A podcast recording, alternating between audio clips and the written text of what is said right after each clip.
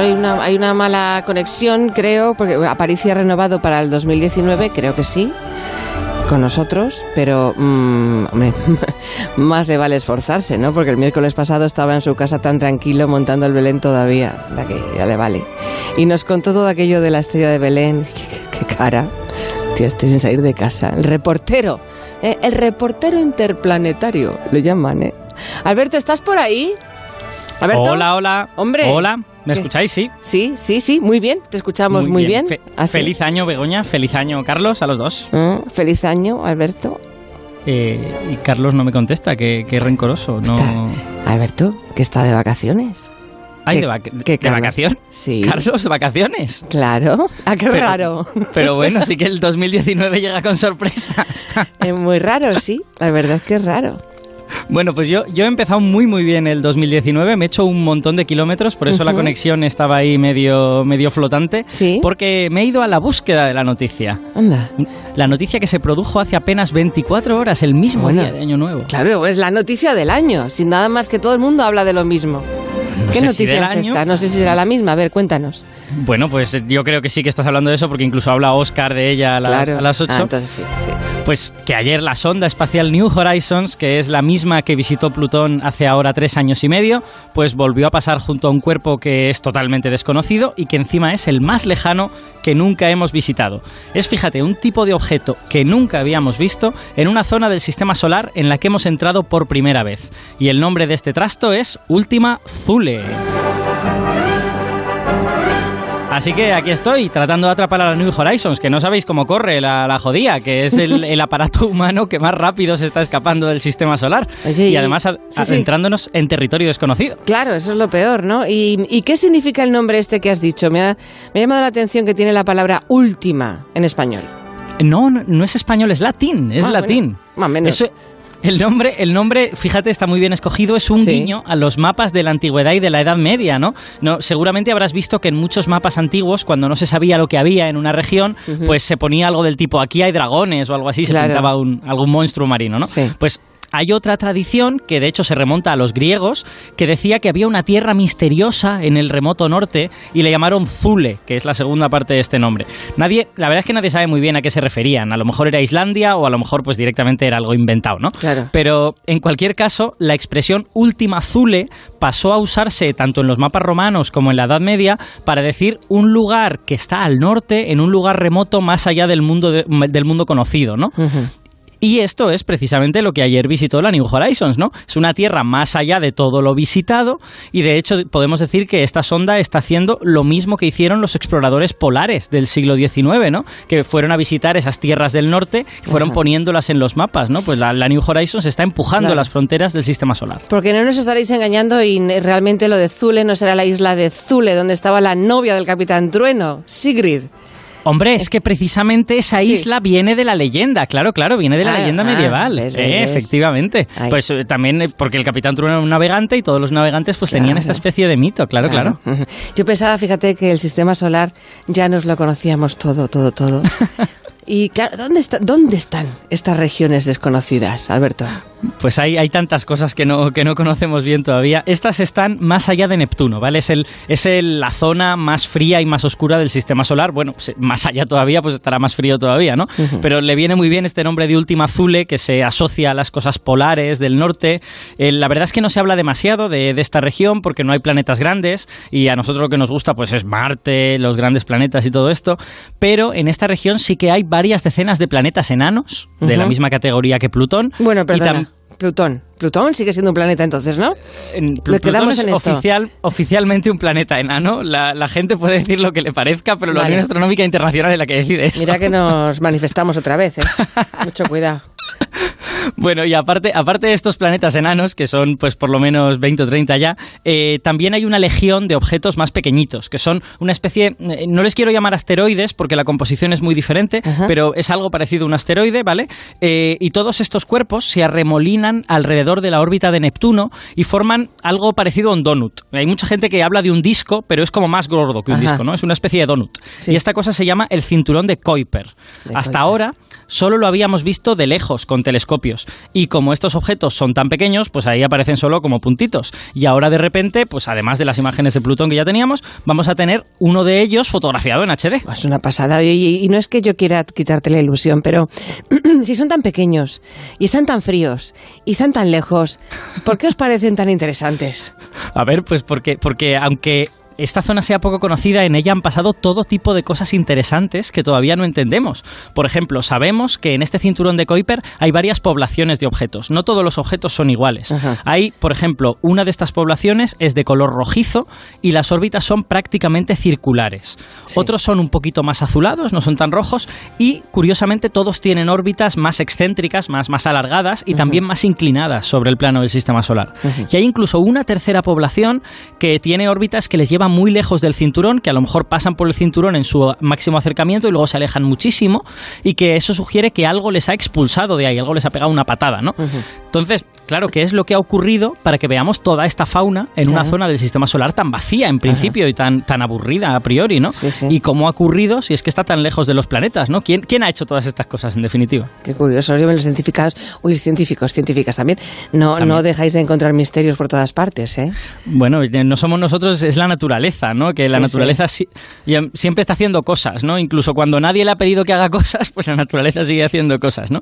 Entonces, sobre todo esto, sospechamos algunas posibles explicaciones. Por ejemplo, creemos que esta población que tiene órbitas circulares, a la que llamamos población fría, eh, son los verdaderos aborígenes del cinturón de Kuiper. Son los que de verdad llegan ahí viviendo desde que se formó el sistema solar. Y que el resto probablemente sean como inmigrantes, que han llegado ahí arrastrados por alguna fuerza de algún cuerpo más grande en tiempos posteriores. Sí. Pero claro, seguimos teniendo un montón de preguntas. ¿Por qué los aborígenes son rojos? ni idea, realmente, vale. Claro, ¿no? ¿Por qué llegaron ahí? Es que no lo sabemos. Claro. ¿Y este último azul es de los eh, aborígenes o de los inmigrantes? Pues es de los aborígenes, cumple con todas las propiedades estas como un reloj. Orbita de una forma casi circular, el color es rojizo y tiene una cosa más, una forma muy, muy peculiar. Ah, es verdad que me lo enviaste ayer y tiene como una forma de cacahuete. ¿Es verdad? Así es, cosa así es como, como un muñeco de nieve, ¿no? Una bola grande y luego una, una, bola pequeñita, ¿no? Sí, De hecho, las imágenes que tenemos ahora mismo, que las he tuiteado hace 10 minutos, eh, no son suficientemente buenas como para saber si son dos bolas pegadas o si están separadas y están orbitando alrededor del punto central, como si fueran una especie de asteroide doble. Y y esto, en cualquier caso, tampoco es casual, porque resulta que esta población fría, los aborígenes, tienen muchos más objetos dobles, tienen muchos más objetos con lunas, es otra de sus características. y tampoco sabéis a qué se debe esto, claro. Esto sí que nos lo imaginamos, porque creemos que lo que son es eh, planetas a medio formar, entre comillas.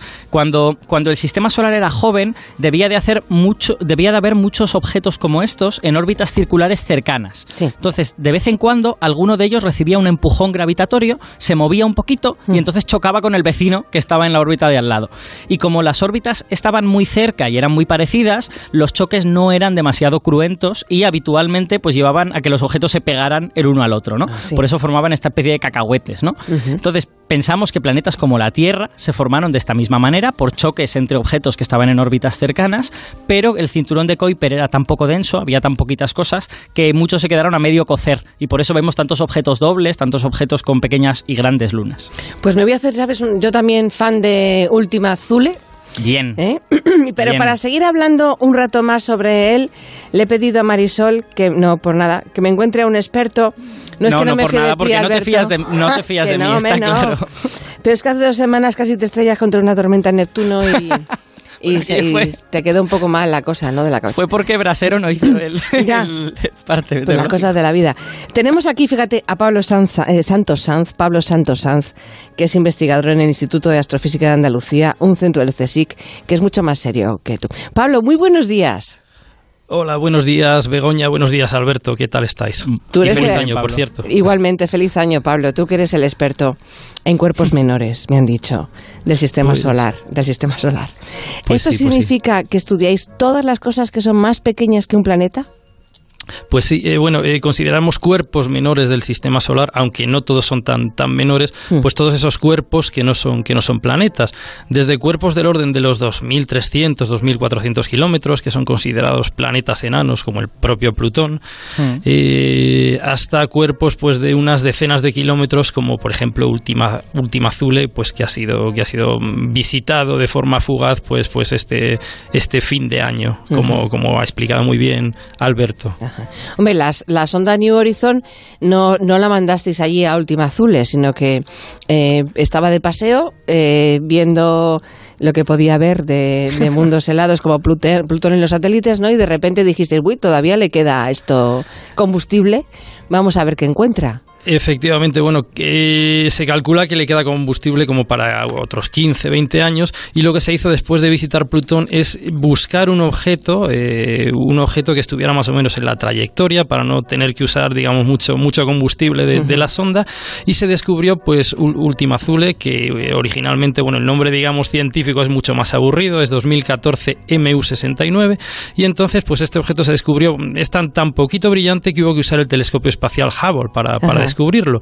Y se vio que estaba más o menos en la trayectoria y, se ha podido visitar pues gracias a eso. Si da la casualidad o tenemos la suerte de descubrir objetos que sigan en esa trayectoria, pues posiblemente en los próximos años podremos visitar objetos aún más lejanos y aprender todavía más de esta, de esta región tan, tan lejana y tan fría de nuestro sistema solar. Para vosotros tiene que ser emocionante, para los que estáis con los cuervos pequeñitos, con estos de los tuyos, ¿no? ¿Qué cosas podéis averiguar gracias a, a misiones como esta que no podríais saber a través del telescopio? Bueno, pues desde luego que es que es eh, emocionante, o sea, ver, verlo de cerca, porque nosotros, como, como ha dicho Alberto, realmente estos objetos mm, a través del telescopio los vemos como puntitos. Entonces, lo primero que podemos averiguar es eh, la forma que tienen estos objetos, formas que muchas veces pues son extrañas, como las que hemos visto en última en última Azule, aunque no sepamos todavía, como bien ha dicho Alberto, si son dos cuerpos o es un cuerpo formado por otros dos que se han fusionado, pequeñitos, eh, nos permite pues también saber cosas de la superficie de estos objetos, eh, aprender de la composición, de qué están hechos, incluso podemos saber la densidad, lo que nos da información pues de, de, de aunque no lo podamos ver, de cómo son por el interior. Eh, podemos descubrir pues también si tienen, si tienen satélites, es decir, una serie de cosas que son impensables de hacer desde, desde telescopios situados en tierra, incluso desde telescopios situados en el espacio. Hay que ir allí para, pues, para, para, para, tener esa foto de, de, de, primera mano y cercana para, para poder aprender pues todas estas cosas que son imposibles desde luego desde, desde la Tierra. ¿Y en años cómo está de lejos?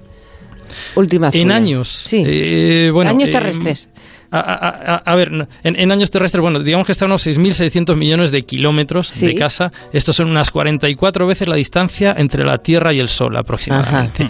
Y viajando a la velocidad de la luz, estaría a unas 6 horas viajando a la velocidad de la luz. Ajá.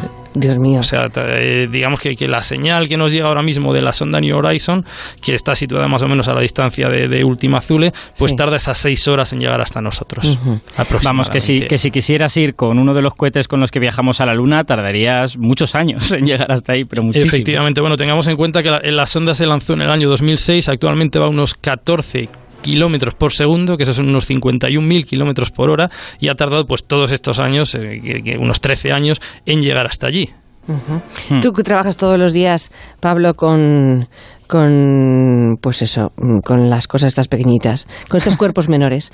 Convéncenos de que deberíamos prestarles más atención. Al menos pues, tantas eh, como a Marte. Sí, eh, realmente lo, importante de estos cuerpos es que son eh, los restos que sobraron de la formación del sistema solar y por lo tanto nos dan información de esos orígenes.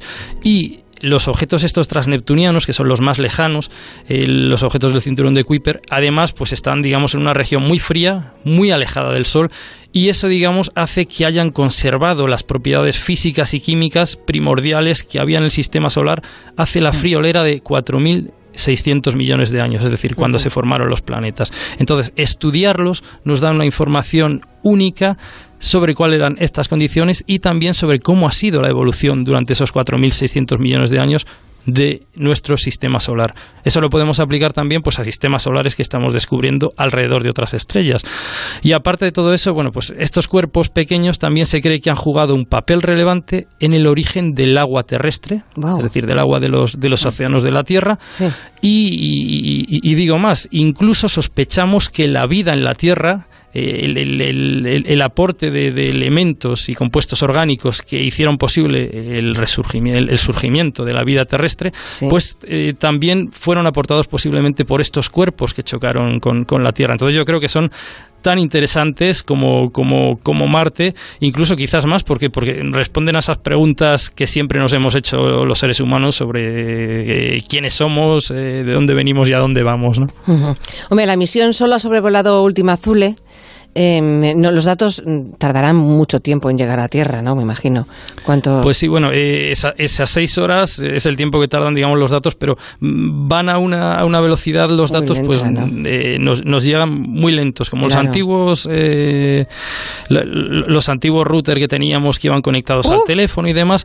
Entonces, la totalidad de los datos, pues tardarán del orden de los 20 meses en llegar a la Tierra. En los próximos días, pues sí que veremos em, veremos eh, imágenes con mayor resolución de, de Ultima Azule, veremos pues pues realmente cómo es esa forma de este de, este objeto, pero la totalidad de los datos pues tendremos que esperar hasta finales del 2020 para tenerlos todos en, casa. o sea que cuando tengamos todos los datos eh, ya estaremos viendo otro cuerpecillo eh, pequeño en algún otro lugar del universo, ¿no?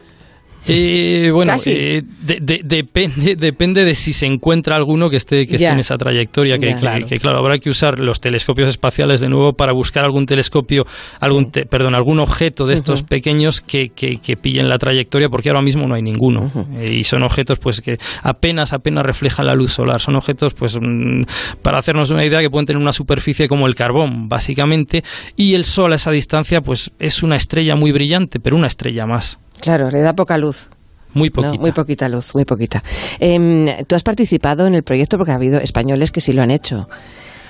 Eh, bueno, eh, curiosamente el, equipo en el que yo trabajo en el Instituto de Astrofísica de Andalucía, en, Granada, pues sí que hemos estado involucrados, no directamente en la misión, pero sí que observamos y participamos en, la organización de una observación que se llama una ocultación estelar producida por este objeto, que nos dio ya información sobre que este objeto podría ser alargado, como efectivamente pues estamos viendo en las primeras imágenes que nos están llegando desde New Horizon. Básicamente lo que, en lo que consiste esta observación calcular cuando el objeto pasa delante de una estrella, oculta su luz y a partir de ahí podemos sacar la forma. Eh, y calcular esto, pues bueno, contado así parece una cosa muy sencilla, pero es una cosa complicadísima, complicadísima porque saber cuando uno de estos objetos con órbitas que no conocemos bien del todo va a pasar delante de una estrella y hacerla, digamos, guiñar, eh, es realmente complicado. Y sí que participamos pues en el 2017 en, la campaña gracias a la cual pues, pues se pudo ya saber una forma previa desde tierra de, este objeto. estas, ocultaciones son súper bonitas porque aunque el objeto en el telescopio es un punto, eh, la pequeña diferencia de perspectiva de verlo desde Granada o verlo desde Australia hace que tape en el punto partes diferentes del, objeto. Entonces, a lo mejor, si desde Granada se ve la parte más ancha, tarda más en pasar por delante de la estrella. Y desde el otro lado del mundo, tarda un poquito menos y te das cuenta de que hay otra parte más estrecha del objeto. Aunque tú en el telescopio no lo puedes ver, solo el hecho de que estés en lugares muy diferentes de la Tierra y con esa perspectiva distinta te permite saber su forma. Es muy bonito. Y, y además de todo eso, si, me dejáis añadir algo a lo que ha dicho Alberto, eh, estas ocultaciones estelares también nos permiten ver un detalle que con telescopios mm, terrestres no podríamos ver, detalles de hasta pocos kilómetros. Es así como, por ejemplo, se han descubierto que alguno de estos cuerpos menores, lo cual ha sido una sorpresa, eh, tienen anillos. No solo los planetas gigantes tienen anillos, sino que, por ejemplo, pues el planeta enano Jaumea, hace poco en, el equipo al que pertenezco, pues descubrimos que este objeto, por ejemplo, este cuerpo pequeño, planeta enano, pues tiene también anillos, aparte de lunas, tiene, tiene anillitos de unos pocos kilómetros y se pueden detectar pues con esta técnica de ocultaciones estelares, que es parece sencilla, pero es una técnica muy, muy potente. Pues Pablo Santos Sanz, ha sido un placer de verdad contar con, pues muchas, contigo muchas en el gracias. programa. El placer, el placer ha sido mío. Y se ha entendido todo perfectamente. Que eso también es muy importante. Pablo, feliz año. Un beso grande. Igualmente, muchas gracias Begoña, Alberto y a todos los oyentes. Venga, yo me voy, yo me voy a perseguir a la New Horizon que se me escapa. Es que no, me es- estoy no aquí me extraña que te escapes y ya está pasando ya la última azul, ya ni la hace ni caso, ya se está yendo, está yendo. Bueno, pues habrá que ver. Voy a ver si se cruza con algún otro. Venga, a ver va. si nos han dado cuenta los de la NASA y lo veo yo. Alberto, feliz año cósmico. Feliz año. Hasta luego. Chao.